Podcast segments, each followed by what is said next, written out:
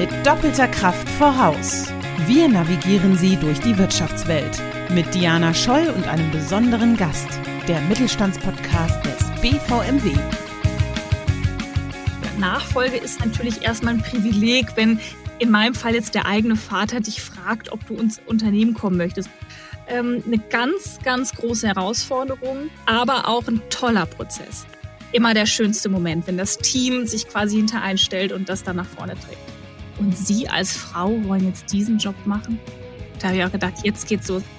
Die Erfahrung, ähm, die die in Anführungszeichen Senioren haben, die machst du so schnell nicht nach eine Harmonie unbedingt. Bin ich ein totaler Fan von, weil auch der Job nach draußen anstrengend ist. Und dann brauche ich nach innen Ruhe. Das gehört auch dazu. Also it's, it's about the work. Ne? Am Ende des Tages ist es auch einfach echt viel Arbeit. Ne?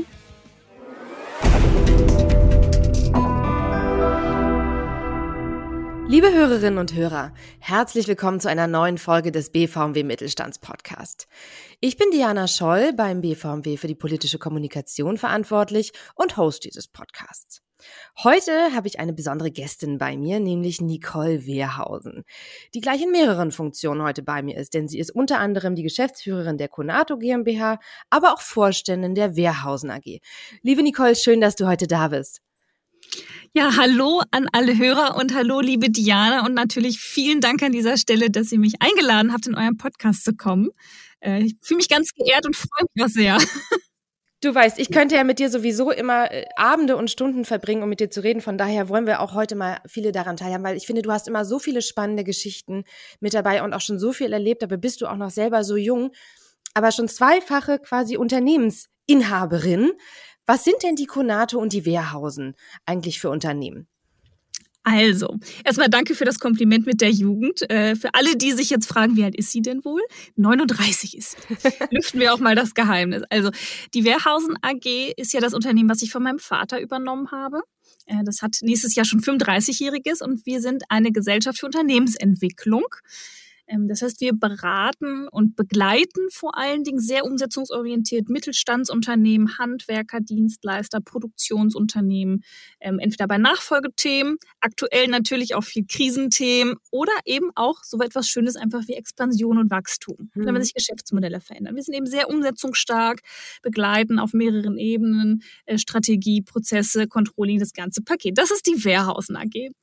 Und dann habe ich noch vor knapp fünf Jahren selber gegründet, gegründet, was ganz frisches, die Conato GmbH.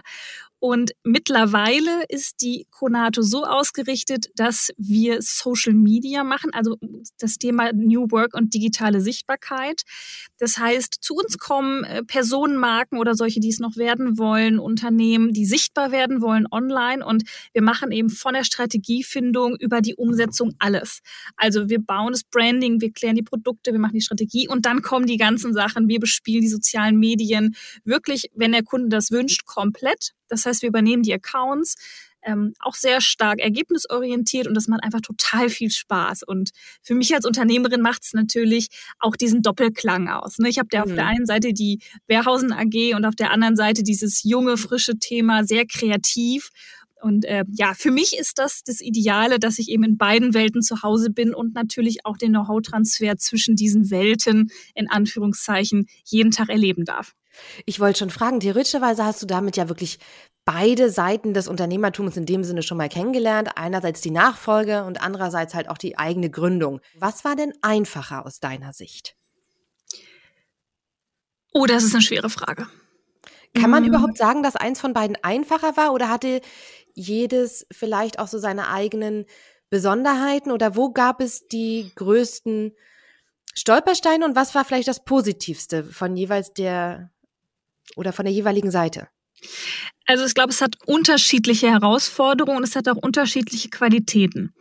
Ähm, ich beginne mal mit dem Thema Nachfolge. Nachfolge mhm. ist natürlich erstmal ein Privileg, wenn in meinem Fall jetzt der eigene Vater dich fragt, ob du ins Unternehmen kommen möchtest. Oder in meinem Fall, ich habe gefragt, ob ich denn kommen darf und er hat gesagt, ja komm. So, ne?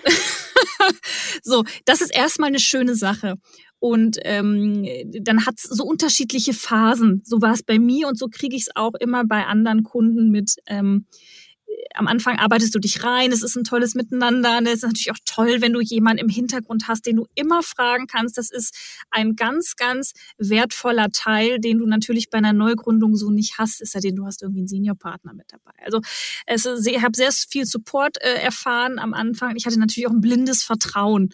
Und herausfordernd wird's natürlich dann, je, je, ich sage mal, je sicherer der Junior wird, oder in meinem Fall eben dann ich, ähm, dann diesen Übergang hinzubekommen. Irgend, am Anfang beginnst du, du bist weit unter deinem Vater im Wissen und dann äh, rückst du irgendwann auf, mit einer anderen Wissensstruktur sicherlich und auch einem anderen Stil. Ähm, aber dann ist es irgendwann pari und dann diesen Übergang hinzubekommen. Mhm. Auch nach innen, ne, ist natürlich für Mitarbeiter auch total schwierig. Früher gab's einen Chef, auf einmal kommt jemand zweites und dann verändert sich das. Also das war für einen selber, also für mich selber in dem Prozess auch, auch emotionaler Prozess, ähm, eine ganz, ganz große Herausforderung, aber auch ein toller Prozess. Also mhm. das muss ich schon sagen. Aber es hat natürlich andere andere Qualitäten, wenn du mit deinem Vater arbeitest und dann auch in ein Erbe trittst, äh, was natürlich auch nicht ganz ohne ist. Ne? Man will ja auch äh, nichts verkehrt machen. Hm. Also das war schon, glaube ich, emotional für mich der größere Prozess, dort in die Fußstapfen zu treten und dann auch wirklich das Unternehmen komplett zu übernehmen. Gründung ist ein bisschen leichter gewesen, würde ich es so beschreiben. Okay. Ähm, weil es für mich vom Mindset, das ist vielleicht nicht für jeden, aber für mich vom Mindset so war, okay, ähm, das ist jetzt so ein Stück weit mein Thema und da bin ich ein bisschen freier. Da sind die, die Erwartungshaltung von dem Bestehenden noch nicht vorhanden. Das kann ich selber formen. Natürlich ist da auch viel schiefgegangen. Also alleine von der Gründungsgeschichte der Conato kann ich Geschichten erzählen bis sonst was. Wir hatten äh, Gesellschafter, die äh, äh, ja Sachen getan haben, die man besser nicht tun sollte, die uns auch um viel Geld gebracht haben. Ja. Ähm, äh, gab es eben mehrere Gesellschafterwechsel auch, auch in den, in den Gründungsjahren, also in den ersten zwei, drei Jahren sind viele heiße Stories passiert. Aber das war für mich immer so ein bisschen mehr noch mein Baby, das ich so nach, nach meiner Identifikation äh, bauen kann hatte sicherlich in der Finanzierung eine ganz andere Herausforderung. Ne? Mhm. bestehendes Unternehmen oder eine Neugründung ist natürlich auch beim Thema Finanzierung ganz, ganz, ganz andere Thematik. Aber für mich ganz neue und wichtige Erfahrung, weil ich konnte es frisch aufbauen. Es gab mhm. keine Erwartungshaltung, es gab nichts, an dem ich mich messen lassen musste und ich konnte was Neues schaffen. Das hat es für mich ein bisschen freier gemacht. Mm, deswegen kann ich gar nicht sagen, was schöner ist oder was schwieriger ist. Hat beides eine unterschiedliche Qualität. Ich möchte beides nicht missen. Toll ist es, in beiden Fällen, wenn du merkst, du beschaffst was. Also du baust ein Unternehmen, da sind Menschen, ja. die diese Idee tragen, die das mit Begeisterung tragen, die jetzt auch mir in Person dann folgen. Und das ist toll. Also das war für mich in beiden Unternehmen immer der Moment, wo ich gesagt habe, ja, du hast es doch nicht alles falsch gemacht. Die, die folgen dir, die tragen die Idee, die du hast und die funktioniert natürlich auch wirtschaftlich. Und das war für mich in beiden Momenten immer der schönste Moment, wenn das Team sich quasi hinter einstellt und das dann nach vorne trägt.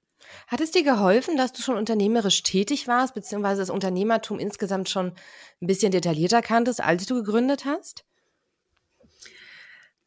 Ja, auf jeden Fall. Also man weiß, äh, es gibt sowas wie Banken. Man weiß, äh, man sollte vorher eine Planung machen. Ob es jetzt ein ausgeschriebener 30 Seiten Businessplan sein sollte, das sei mal dahingestellt. Aber natürlich wusste ich, was da an Herausforderungen auf mich zukommt.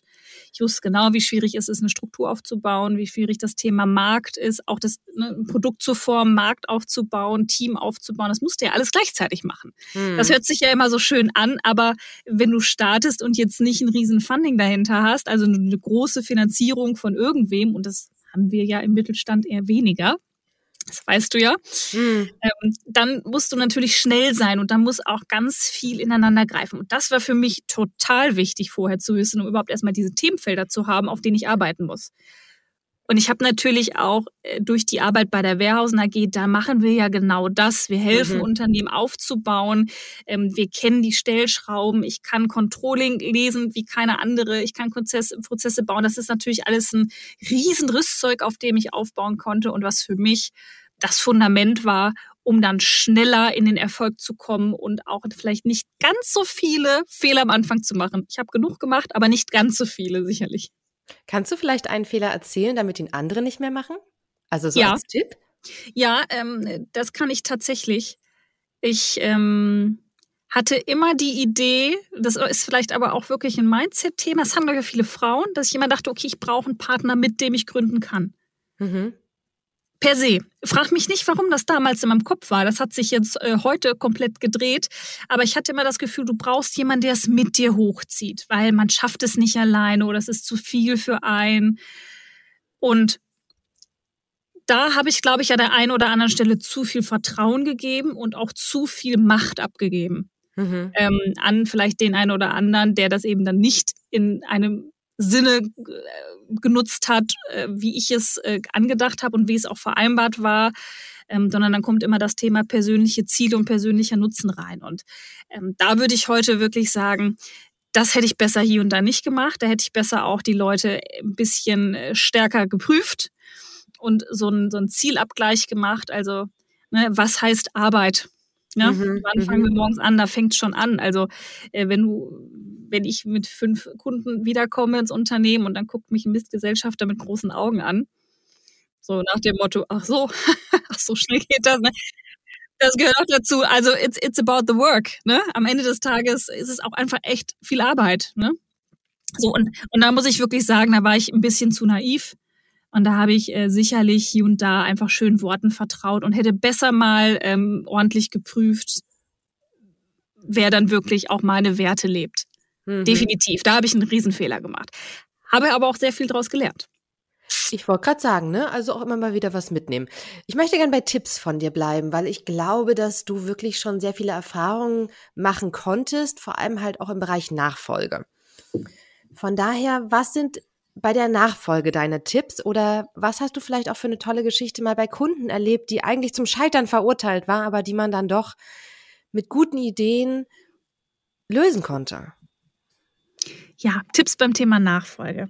Allererster ganz wichtiger Tipp, den habe ich nämlich mal bekommen, diesen Tipp ähm, von einer auch einer jungen Nachfolgerin ist, klärt vor allen Dingen im Unternehmen, gerade wenn es familiär ist, wie ihr euch anredet.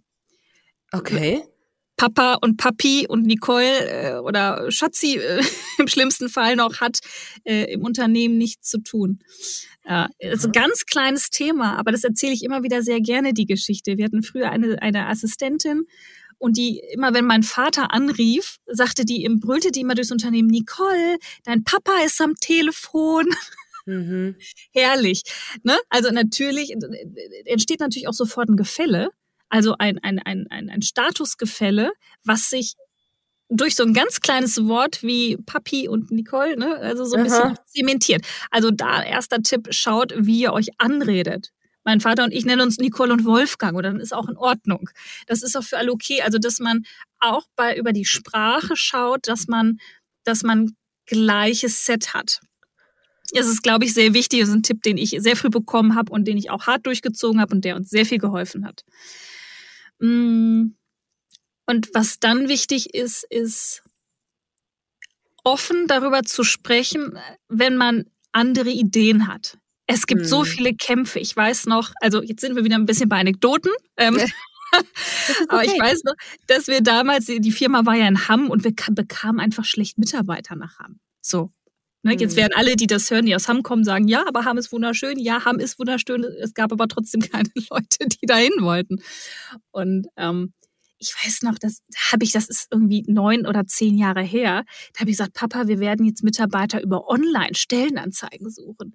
Da war der völlig gegen. Würde der jetzt natürlich im Zweifelsfall bestreiten, aber das war so ein Novum. Ja, das ist so teuer und so. Das sind so kleine Sachen, wo du natürlich als Nachfolger dann andere, ein anderes Wissen hast, ähm, wo du viel mit bewegst. Auf mhm. der anderen Seite hat man dann als Nachfolger gerne so die Idee, oh, ich kann schon alles, ich bin viel besser. Na, da sage ich dann auch immer Vorsicht, die Erfahrung, ähm, die die in Anführungszeichen Senioren haben, die machst du so schnell nicht nach. Also mhm. wenn es eine Gesprächsführung ist, Verhandlung geht, das ist doch eine Lebenserfahrung, die kannst du mit neuem Wissen so schnell nicht, nicht kapern. Und da sage ich immer, seid ein bisschen vorsichtig, sprecht viel, viel sprechen Ähm, Kommunikation auch, hören wir immer wieder, ja. Mhm. Kommunikation auch instrumentalisieren, also sich wirklich mit seinem äh, Vater, Mutter oder Nachfolger, Junior, Senior, wirklich auch Termine reinsetzen. Wie sehe ich das Unternehmen? Wie siehst du das Unternehmen? Denn ja. häufig scheitern diese Nachfolgen an genau dem Punkt. Unausgesprochene Erwartung an die Zukunft. Mhm. Wer will wann übernehmen? Wer will wann raus? Wer will wann auch noch nicht raus? Wohin ja. möchte man das Unternehmen ausrichten? Man glaubt immer, das ist klar und darüber gibt es eine gleiche Sicht. Das ist in 99,9 Prozent der Fälle nicht so. Mhm. Und je enger man ist, desto mehr setzt man voraus, dass der andere ja. die Ziele des einen hat. Und das ist nicht so. Und darüber habe ich schon so viele Sachen kaputt gehen sehen. Ähm, ist ein Riesenthema, wirklich zu sprechen und auszusprechen, was man sieht, was man möchte und wohin man will. Mhm, mhm. Guter Tipp auf jeden Fall, vielen Dank.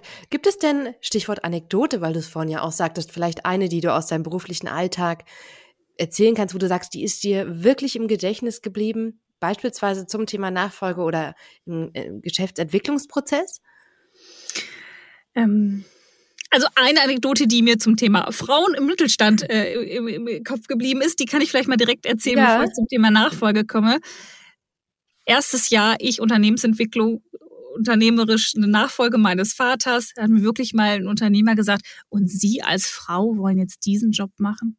Da habe ich auch gedacht, jetzt geht's los. Also das hatte so, da schwang so ganz viel mit. Da schwang so mit Frau, da schwang so mit Junior zu jung, zu unerfahren. Das weiß ich noch, das hat mich total tief getroffen damals, dieser Kommentar. Äh, hat aber dazu geführt, dass ich dann super schnell gelernt habe und geguckt habe, dass ich auch wirklich ein Standing bekomme, ähm, was funktioniert. Äh, mhm. das, das war für mich so ein ganz, ganz prägender Moment. Wie hast du dieses Standing bekommen? Oh, ich habe super viel an mir gearbeitet. Ich habe wirklich von, von, ich habe mir ein Coaching gegönnt, hier und da immer mal wieder zum Thema Präsentation, zum Thema, also wenn ich eigene Themen hatte, wo ich das Gefühl hatte, ich komme nicht weiter oder auch ich bin nicht gut genug oder ich, ich struggle hier und komme nicht weiter. Äh, ich habe sogar ähm, so, so ein Styling, also so ein Auftretenscoaching gemacht, einfach zu gucken, okay, äh, in gewissen Kontexten, ähm, gerade wenn man eine junge Frau ist und ich sage immer nicht ganz schlecht aussieht, dann äh, muss man da auch mal ein bisschen gucken, wie das dann wirkt, in welchem Kontext. Je jünger du bist, desto mehr musst du eben darauf achten, dass du dann auch ernst genommen wirst. Reicht nicht, hm. wenn du hm. bist, äh, das muss auch Schlimm ankommen. genug eigentlich, ja. Ja, aber es hm. ist ja so. Am Ende des Tages ist es so und äh, ich kann es ja auch selber ein Stück weit nachvollziehen. Also da muss man auch ein bisschen gucken, dass man eben rüberkommt. Ne? Die Welt ist halt ein Stück weit noch, wie sie ist. Und das waren einfach ganz, ganz viele Themen, wo ich immer wieder mir gearbeitet habe und mir auch einfach echt immer blind dann Hilfe geholt habe, mir Mentoren gesucht habe und immer Support hatte hier und da äh, mir zusammengesucht habe, wo ich dann echt weitergekommen bin. Stichwort Netzwerk, wo wir dabei wären. Das heißt, es ist auch ein, eine ganz persönliche Empfehlung von dir. Sprecht mit anderen, holt euch Feedback von außen rein, holt euch Unterstützung, wenn ihr der Meinung seid, ihr kommt nicht weiter oder ähnliches, vielleicht auch im Rahmen eines Mentorings oder vielleicht auch einfach im Rahmen eines Netzwerks. Also das Netzwerk für unternehmerisch Tätige ist ja unglaublich wichtig nach meinem Empfinden. Und ich glaube, du stimmst mir dazu, oder? Definitiv. Also äh, das war damals, als ich, ich unter, in, in das Unternehmen 2010 war das ja eingestiegen bin, glaube ich, mein zweiter Gang, nämlich zu gucken, Dortmund, okay, Netzwerk, Unternehmer. Ich hatte nämlich niemanden in meinem privaten Kontext, der auch nur ansatzweise unternehmerisch da tätig ist und gerade nicht in meinem Alter. Ne? Ich war mhm. damals äh, 27 das, also da war einfach niemand. Und äh, ich bin dann losgetigert. Ich habe mir unterschiedliche Netzwerke angeguckt, auch den BVMW und habe überall wertvolle Kontakte geschlossen und interessanterweise auch häufig Leute kennengelernt, die erst ein, zwei Jahre später relevant wurden auf meinem Weg.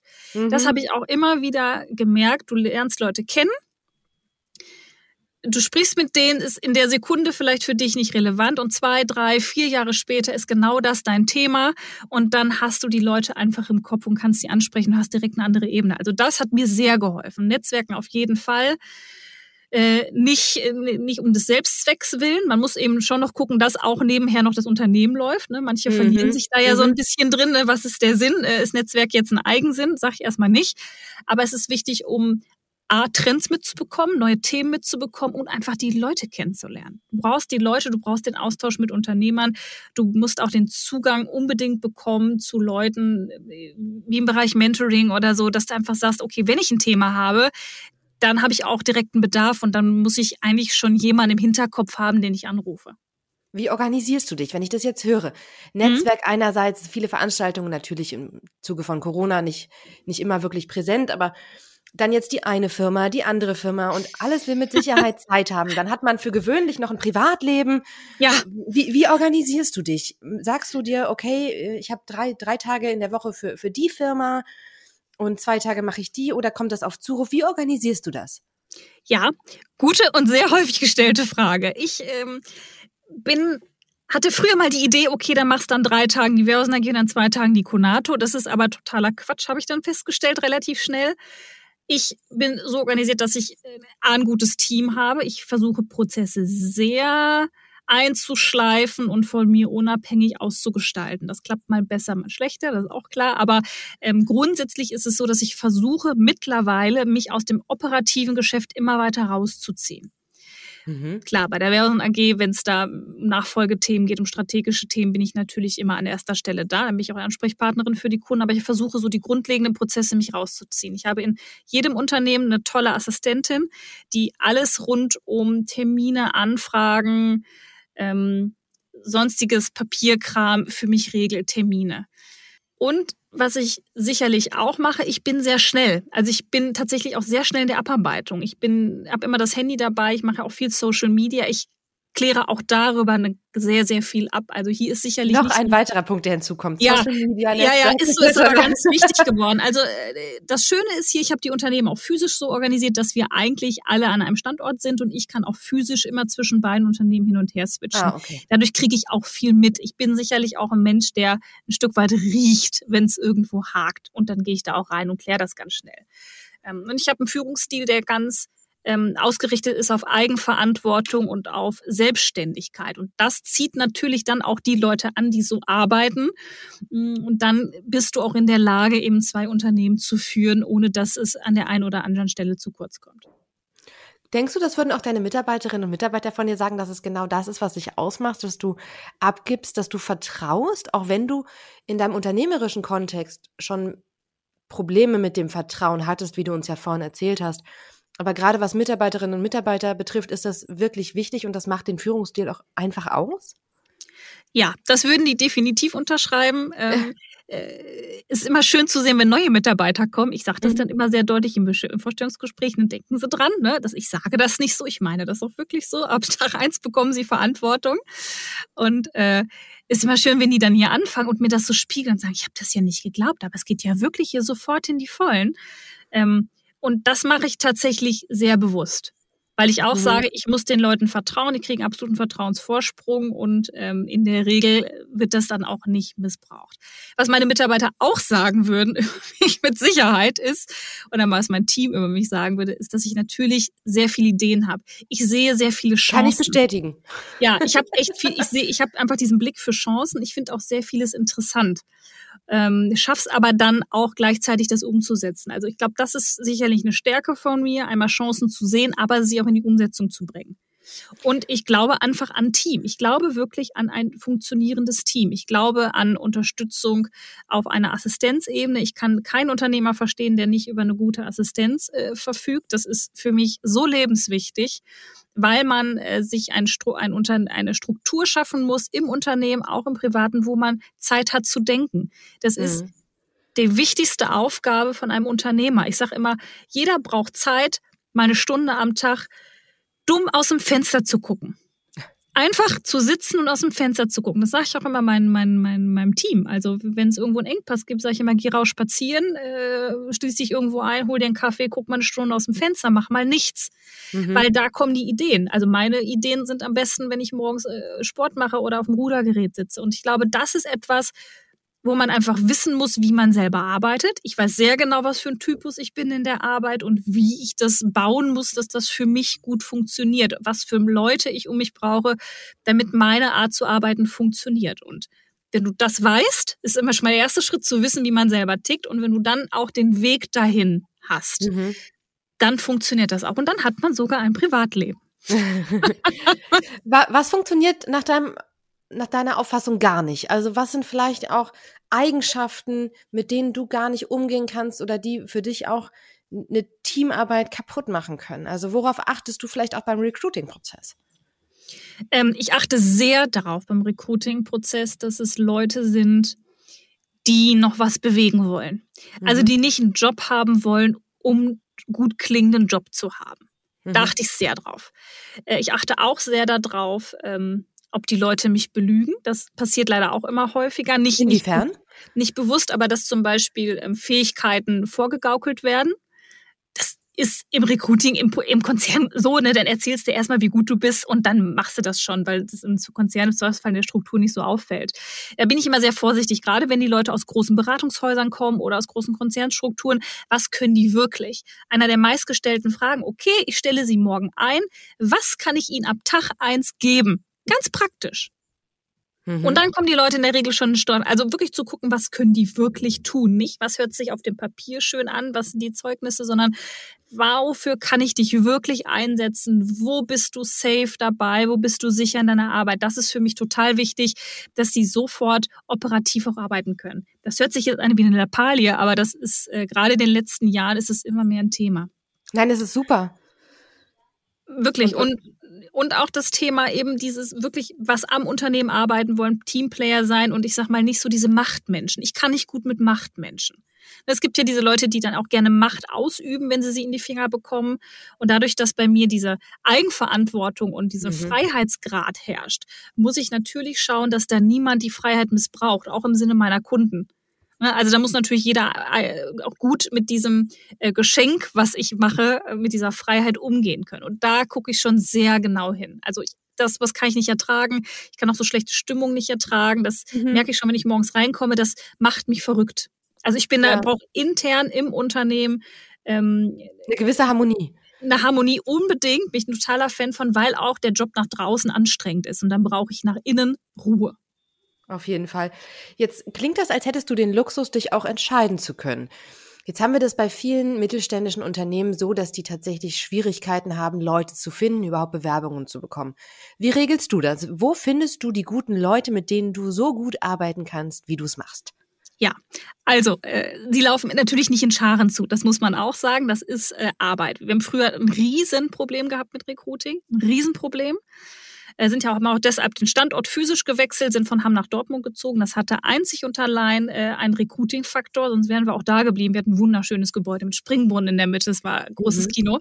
Äh, nicht, dass es jetzt hier nicht schön ist, aber das war, also vielleicht auch, um das mal zu sehen, was wir alles schon gemacht hatten. Wir hatten ein Riesenproblem beim Thema Recruiting. Und seitdem wir die sozialen Medien so extrem nutzen, äh, ist ein Riesenfaktor äh, also weil man eine andere Möglichkeit hat oder eine differenziertere Möglichkeit, sein Unternehmen darzustellen.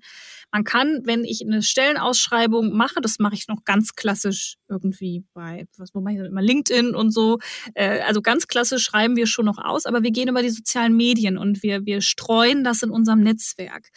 Und die Kombination daraus, dass ja, die Stellenanzeigen sind online, aber gleichzeitig können die Leute sich, wenn sie sich bewerben wollen, ein sehr gutes Bild von uns machen. Das heißt, ich ne, also man kann mich überfinden. Ich habe einen Podcast, man sieht mich auf, auf Instagram überall. Es gibt Videos von mir, Bilder von mir. Äh, ich behaupte, jeder, der rausfinden möchte, wie es hier läuft im Unternehmen, ist sehr schnell in der Lage, sich ein Bild zu machen. Das ist ein super Filter. Es kommen bei mir weniger Bewerbungen an. Die Bewerbungen, die aber ankommen, sind in der Regel sehr passgenau.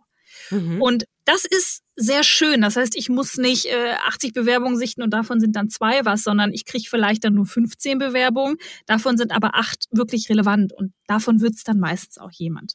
Mhm. Also das ist schon, ähm, da muss ich wirklich sagen, ein Hoch auf die sozialen Medien an dieser Stelle. Das würde uns sonst so nicht gelingen.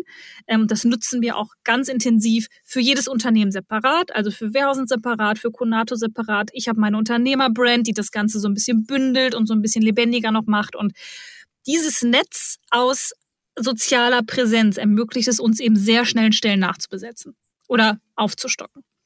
Ich finde das super. Du hast ja generell auch eine sehr, sehr starke Sichtbarkeit in den sozialen Medien, auch als Person, was ich sehr stark begrüße, weil eine junge Frau aus dem Mittelstand zeigt auch mal, wie es geht, gibt Einblicke in den unternehmerischen Alltag und ich finde, das ist unglaublich wichtig.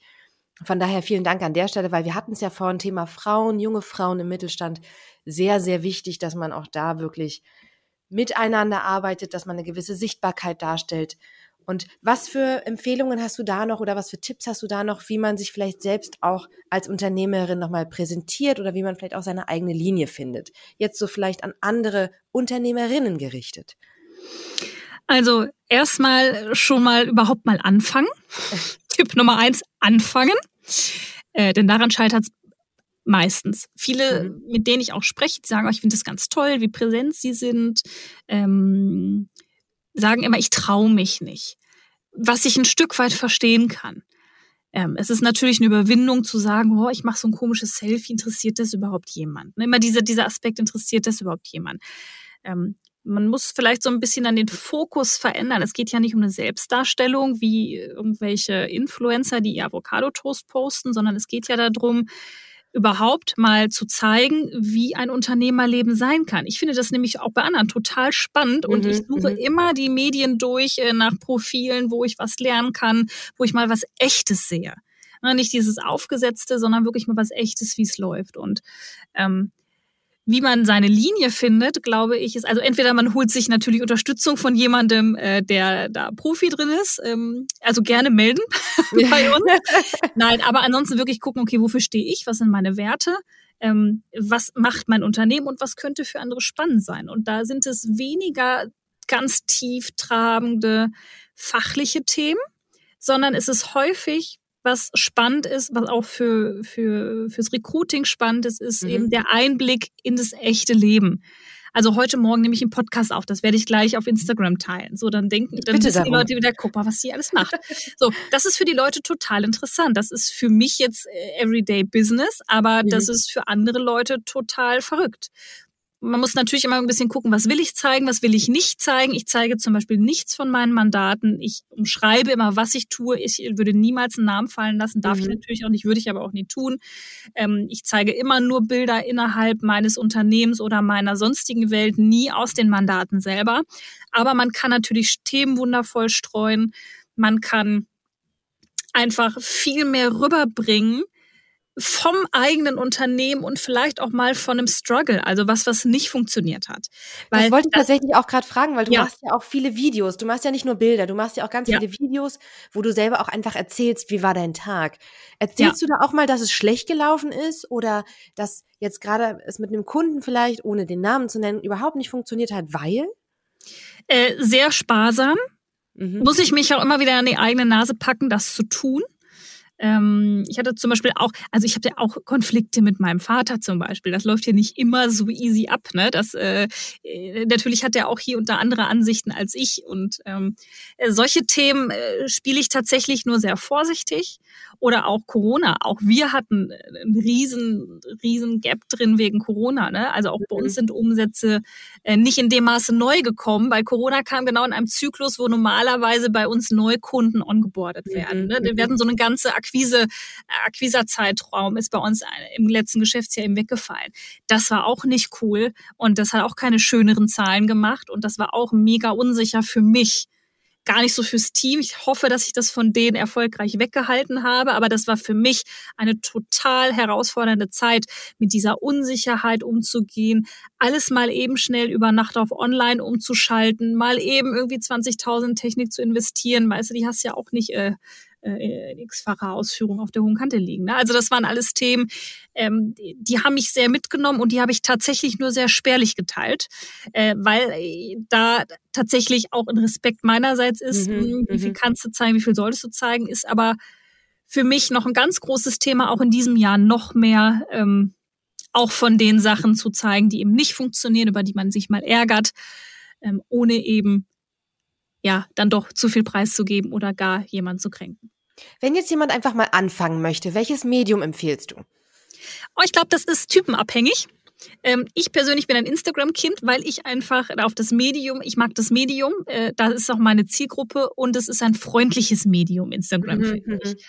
Ähm, Leute, die sehr im Business unterwegs sind und auch mehr Fachthemen spielen möchten, empfehle ich immer LinkedIn. Mhm. Ich finde immer, Instagram ist mehr persönlich, da kannst du noch mehr Meinung geben und LinkedIn ist eben sehr businesslastig, ist aber auch nicht so interaktiv. Wird's immer mehr, aber ist nicht mhm. ganz so interaktiv. Es gibt auch viele, die sehr erfolgreich auf Facebook sind, weil sie lieber mehr schreiben oder weil sie da mit diesen Gruppenfunktionen gerne umgehen. Also das ist wirklich gibt's nicht pauschal. Also Business würde ich immer empfehlen, LinkedIn-Instagram-Kombination, aber viele, die eben auch im Endkundenbereich unterwegs sind, funktioniert auch Facebook ganz hervorragend nach wie vor. Also ist immer so ein bisschen auch nach Gefühl, ähm, was man da machen möchte. Ich zum Beispiel liebe diese Insta-Live-Funktion. Ich ja. liebe es einfach, die Stories zu machen. Ich quatsch da gerne mittlerweile abends rein, weil ich auch immer ein Feedback bekomme, dass Leute aus Hamburg sagen, ich höre mir das jeden Abend an, was du machst. Total spannend. Ich bin immer up to date. Ich kriege das immer passiv mit. Und ähm, ja, ich mag das Medium sehr gerne. Ich persönlich bin nicht ganz warm mit LinkedIn. Das ist mir noch zu fachlich. Mhm. Aber das kann ich dir auch gar nicht sagen, warum. Wir haben Kunden, für die wir LinkedIn machen, was wundervoll funktioniert. Also ich glaube, das ist wirklich eine Typensache. Also definitiv einfach machen und wer mehr von Nicole lesen, hören oder sehen möchte, ich empfehle auch ganz persönlich ihre Kanäle, vor allem natürlich den Instagram-Kanal, aber auch ihren Podcast Love Life and Leadership, also hört da gern mal rein. Liebe Nicole, ganz herzlichen Dank für deine offenen Antworten, für deine Impulse, für deine Ideen. Sehr gerne. Eine allerletzte Frage hätte ich noch an dich. Du hast jetzt einen interessanten Lebensweg natürlich auch. Ich weiß, du warst auch mal in, selber in einem Konzern, du warst nicht immer nur Familienunternehmerin. Mhm. Deswegen die Frage, was würdest du deinem 18-jährigen Ich als Tipp mit auf den Weg geben? Ähm, mein Tipp an mein 18-jähriges Ich wäre erstmal, entspann dich ein bisschen mehr und hab weniger Angst. Ich muss sagen, ich hatte immer Angst, keinen Job zu bekommen, schon im Studium ähm, nicht gut genug zu sein, Sachen nicht gut genug zu können. Und ich persönlich habe es immer nur durch Feedback von außen gemerkt, dass ich eigentlich was kann. Ich habe mir das nie irgendwie von innen erarbeiten können früher. Ich habe immer diese Bestätigung von außen gebraucht. Und wenn ich damals schon gewusst hätte, wo es hingeht und was dann auch in mir steckt, ähm, glaube ich, hätte ich mich so viel mehr entspannen können und wer weiß, wie viele Türen dann aufgegangen wären. Also ein bisschen mehr, das klingt jetzt fast schon esoterisch und kitschig, aber ein bisschen mehr Vertrauen in den Weg an sich, offen bleiben und auf jeden Fall immer weiter lernen. Immer weiter lernen. Nicht aufhören damit. Ne? Immer weiter lernen, immer gucken, was da kommt, immer Bücher lesen, Podcast hören und offen bleiben, entspannen, weniger Angst haben und ähm, ja, schauen, was einem auf dem Weg entgegenkommt und darauf vertrauen, dass der Weg dann sich auch finden wird. Sie hörten mit doppelter Kraft voraus, der Mittelstandspodcast des BVMW. Ihre Anregungen und Ihr Besuch auf mittelstandspodcast.de sind herzlich willkommen. Wir hören uns in zwei Wochen wieder.